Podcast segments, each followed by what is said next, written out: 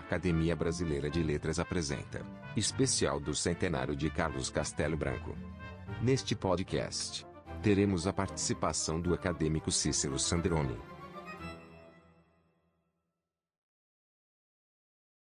Caros ouvintes, meu nome é Antônio Torres, eu sou o primeiro secretário da Academia Brasileira de Letras. Em nome do presidente Marco Lucchesi e de toda a diretoria da Casa de Machado de Assis, Cumprimento a todos e saúdo o acadêmico Cícero Sandrone, que dará prosseguimento à série de homenagens programadas pela BL para estes dias de quarentena. Hoje, é Cícero Sandrone quem dá voz à sequência do especial do centenário de Carlos Castelo Branco, o maior jornalista político de sua geração, conforme destacou o acadêmico Merval Pereira na edição inaugural desta série, semana passada. Cício Sandrone, por sua vez, é um jornalista por inteiro, de perfil ético assumido, como saudou o professor Cândido Mendes ao recebê-lo na ABL em 24 de novembro de 2003, destacando a sua militância da palavra e, com ela, o relevo e também o descarte em que o jornalismo amarrou o espaço cultural brasileiro. Foi exatamente nesse espaço que Cícero Androni fez a sua história. Da cobertura de eventos políticos nacionais e internacionais, Cícero passou às editorias de cultura, que o levou, junto com Laura Sandrone, Salim Miguel, Eglê Malheiros e Fausto Cunha, a criar a revista Ficção, que circulou nas bancas e livrarias de todo o país, tornando-se o mais importante centro de produção ficcional da década de 1970. Ficcionista, tradutor e historiador do jornalismo brasileiro, Cícero Sandrone tem participado de vários júris, de prêmios jornalísticos e literários e de palestras e seminários em universidades. Em 1976, ele organizou o manifesto contra a censura, levado a Brasília por Nélida Pion, Lígia Fagundes Teles, Hélio Silva e Jefferson Ribeiro de Andrade. Com vocês, o histórico jornalista e escritor Cícero Sandrones, que por duas vezes foi presidente da Academia Brasileira de Letras. No próximo dia 25 de junho, a academia está lembrando o centenário de nascimento do nosso saudosíssimo confrade Carlos Castelo Branco. Tive uma relação com o Castelo eh, antes de nos, nos encontrarmos, quer dizer, de, da, da, do ingresso dele na academia eh, em 1982. Todos sabem que Castelo nasceu no Piauí e o caminho dele até o Rio de Janeiro passou por Belo Horizonte, onde ele trabalhou como jornalista no, nos Diários Associados, para os Diários Associados, e fez, então, uma relação de amizades com aqueles mineiros que mais tarde vieram para o, o Rio de Janeiro, como Otto Lara Rezende, como Fernando Sabino, Paulo Mendes Campos e é, Sábato Magaldi. E com esses escritores mineiros, ele manteve uma amizade que durou pela vida toda. O castelo porque o nome Castelinho só veio depois. Nós o eu o conheci ainda como Castelo. Ele chegou no Rio de Janeiro e foi trabalhar. O primeiro jornal em que ele trabalhou foi no Diário Carioca, no o saudoso Diário Carioca do Horácio Carvalho Júnior, que é, estava instalado numa numa sobreloja ali da Avenida Rio Branco. É, o Jair Carioca tinha ido para lá depois de uma temporada na, na, numa sede faustosa, grande, um, um, grande edifício que hoje não existe mais, na, na, na Praça 11, que depois foi é, passada para a, a última hora de Samuel Weiner. Bem, ali na esquina de Rio Branco, é, Castelo mostrou que não era apenas um repórter político, ele também foi um editor do jornal. Ele e Evandro Carlos de Andrade é, se revezavam, cada dia um ficava para fechar o jornal, quer dizer, preparar a edição do dia seguinte. Mas, além disso, ele começou a fazer a crônica política. E, e, e aí nós vimos o, o, que eu trabalhei muito pouco lá no Diário do Carioca, mas ele tinha todas as qualidades de um grande jornalista. Ótimo texto, excelentes fontes, dava ótimos títulos para as matérias, sabia organizar uma equipe, editar a primeira página, selecionar a pauta, valorizar o conteúdo. E fazia grandes reportagens. É, Castelo sempre foi um homem muito discreto, falava em tom menor, voz abafada, quase um sussurro. Cumprimentava os colegas polidamente e trabalhava muito. Há um episódio que ficou no fabulário do jornalismo, que uma vez estava à noite trabalhando na redação, quando faltou energia, faltou luz. Quando o Castelo estava escrevendo a sua coluna, O Diário de um Repórter. De repente, acendeu a luz de novo. Aí ouve-se apenas um toque de máquina de escrever e a luz apagou de novo. Aquele toque foi do castelo. Ele não parava, não parava. Aproveitou dois ou três segundos que a luz tinha voltado para dar um toque na, no, no texto que ele estava preparando. A sua coluna diária, num jornal que ainda não era, ou vamos dizer, nunca foi um dos grandes matutinos, como o Correio da Manhã, como depois o Jornal do Brasil, como o Diário de Notícias, é, tinha um grande prestígio, era lido por todos os políticos e por os leitores interessados em políticas. É, depois, o, o, a, a, sua coluna foi para a tribuna da imprensa, onde ele se deu muito bem com o, o Carlos Lacerda, mas depois acabou que, quando ele saiu da tribuna, houve um certo estremecimento entre eles. Mas então ele foi trabalhar é, para é, o Cruzeiro, onde foi repórter político, fez grandes reportagens, inclusive uma grande entrevista com Juscelino Kubitschek. Essa no Palácio Catete. Essa entrevista repercutiu muito porque pela primeira vez ele falava de uma forma aberta para um repórter que não tomava notas.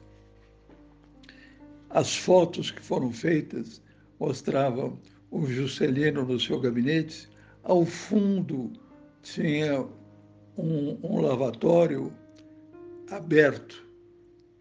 E foi muito criticado, porque como é que ele deixou fotografar o lavatório aquele, é, aberto. E, ao mesmo tempo, fotografou-se pela primeira vez o Juscelino sem sapatos, porque ele, quando trabalhava, ele tirava o sapato, ficava só de meia. Então, foi um, uma reportagem. O Cruzeiro vendia 700 mil exemplares na época. Foi uma, um, e, e o Juscelino notou que ele não tomava notas. Só que, quando ele viu a matéria quando ele viu a matéria publicada, ele ficou, ele ficou, Juscelino depois confessou para é, Outran Dourado, que trabalhava, o escritor mineiro, famoso, escritor, mais tarde publicou grandes livros de literatura, era secretário de imprensa do Juscelino. E o Juscelino disse assim, como é que ele não tomou nota e sabia de tudo? Ele tinha uma memória incrível. Ele, é, nessa entrevista, é, que repercutiu de uma forma muito positiva para o Juscelino, é, nós vimos então o repórter em ação. Com a, a ida da capital para Brasília, o, o Castelo, por influência do Zé Aparecido, aceitou é, vir a ser secretário de imprensa Jânio Quadros. E entre a sua obra literária, porque depois a gente pode ver um pouco sobre a literatura do, do Castelo, mais um, um livro ele escreveu sobre a renúncia do Jânio. E então, do ponto de vista da, da história, é um dos depoimentos mais importantes para marcar aquele momento em que o Jânio, de uma forma irresponsável, eu diria quase que criminosa, renunciou à presidência da República. Conta o Castelo que havia duas correntes, uma do Oscar Pedroso Horta, que era o ministro da Justiça, e outra do Zé Aparecido, que era o secretário particular do presidente. Oscar Pedroso Horta era um homem, um paulista, sem muita experiência da política nacional. Já o Zé Aparecido era secretário, tinha sido secretário de imprensa de Magalhães Pinto e era um homem é, muito ligado ao Magalhães, que então era governador de Minas e era um especialista em política nacional. E houve uma certa disputa de poder entre essas duas pessoas. E duas pessoas importantes da política brasileira. Oscar Pedroso Horta depois foi um, um, um dos, assim como Zé Aparecido, um dos uh, que se, se opuseram de uma forma bem ativa contra o regime militar. Mas Oscar não tinha, o conhecido como Pedroso, não tinha, a Pedroso Horta não tinha a habilidade política, a sensibilidade política. Tanto assim que, no momento em que o Jânio, então presidente, diz a ele que vai renunciar, ele aceitou a renúncia como se fosse uma coisa que não irreversível. E tomou providências que levaram, é, foi ao, ao parlamento, entregou a carta para o Zé Maria Alquimim, Zé Maria Alquimim levou para o Ranieri Mazzilli, meia hora depois o Ranieri Mazzilli estava empossado presidente da República. E o Jânio não tinha chegado ainda com bica no aeroporto, quando desembarcou, já, já não era mais presidente. O que o irritou profundamente, porque ele esperava voltar. Esse livro do, do Castelo é importantíssimo para a elucidação da política brasileira daquela época. Castelo é, escreveu vários livros. É, e antes mesmo de se notabilizar como o mais importante repórter político é, da, da democracia de 45, ele escreveu em 52 um livro de contos, Continhos Brasileiros, um romance chamado Arco do Triunfo, que é um romance político sobre um político não se sabe ainda em quem ele se baseou, mas é um livro sobre um político. É, e depois os seus é, livros baseados nas suas crônicas, a introdução da Revolução em 64, em dois volumes, Os Militares no Poder, com quatro volumes, é, Retratos e Fatos da História Recente, A Renúncia de Jânio, que é esse livro contando, que é de 96, e o último, Retratos e Fatos e Histórias da História Recente, de 1996 também. Ele, quando entrou para a academia, foi recebido, ele, ele sucedeu ao jornalista Raimundo Magalhães Júnior, um grande historiador, dramaturgo, que é, foi um, um acadêmico de grande importância e foi recebido pelo então aí não era não era nem candidato a vice-presidente é, José Sarney, o acadêmico José Sarney. No seu discurso, José Sarney é, lembra algumas histórias é, que ele cita na, no, no seu discurso. É, e, é claro, é um, é um discurso fazendo um elogio, como é de praxe, tá? e eu tiraria o seguinte trecho. Quando o Congresso esteve fechado, declarado em recesso, Carlos Castelo Branco, esquecendo a censura, não deixou passar um só dia sem falar na sua coluna no Jornal do Brasil, anunciando a volta do Legislativo, dizendo a sua importância como a maior das instituições brasileiras, liberais, e substituindo o silêncio das tribunas parlamentares pela inteligência de sua tribuna jornalística.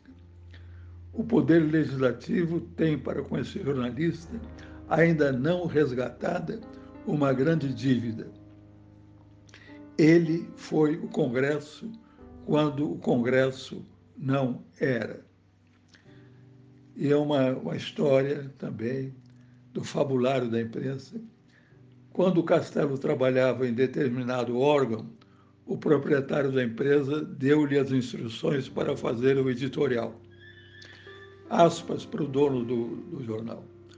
O jornal Castelo é um moleque que exige o sacrifício diário de uma reputação nacional. Você ataque a quem quiser, contanto que ataque uma pessoa a cada dia. E logo em seguida perguntou ao jovem repórter que estava sentado, preparado para escrever nessa a máquina. Hoje, amanhã, por exemplo, a quem você vai atacar? E o Castelo respondeu com aquela vozinha dele: Ao senhor chefe. Quer dizer, imagino que tenha sido Assis Chateaubriand, mas Sarney não explica no seu discurso. Para dar uma ideia da importância da coluna do Castelo, aquela catedral da crônica política, como dizia Otto Lara Rezende, me lembro de um episódio no governo do João Figueiredo que eu presenciei. Estava em Brasília num encontro entre políticos e jornalistas quando alguém se aproximou do castelo e perguntou: Senhor, desculpe, mas o senhor é o jornalista Carlos Castelo Branco? E ele respondeu: Sou sim, sou eu. Então, assim, então permita-me apresentar-me. Eu sou Ibrahim Abiakel, o ministro da Justiça. Castelo, mas, mas claro, ótimo, vamos conversar. Quer dizer, é, o ministro da Justiça é, teve, se apresentou ao jornalista. Me lembro que nos tempos de Armando Falcão, por exemplo, no tempo do Juscelino, que Armando Falcão foi ministro da Justiça, era uma dificuldade falar com ele. E quando ele foi ministro da Justiça no regime militar, aí era impossível. O Ibrahim Abiakel, que era um, um deputado um pouco desconhecido na Câmara do Baixo Clero, ele teve que se apresentar ao castelo e colocar-se à disposição para dar informações políticas. É, essa é a importância do castelo. É, e quando ele entrou uh, na academia, em 82, e foi recebido, como já disse, pelo José Sarney. Mas, quando faleceu, é, ele, eu tenho aqui um depoimento de aos Trezés de Ataíde que eu gostaria de deixar registrado. Palavras do então presidente para o confrade que partia. O castelo foi o responsável pela formação da opinião pública em todo o país. Sem que nenhum interesse, fosse político ou econômico, estivesse nos seus textos, ou o levasse a faltar com a verdade. Ele era, de certo modo, além de jornalista, um estadista. Esse é o depoimento de um jornalista que foi jornalista por toda a sua vida.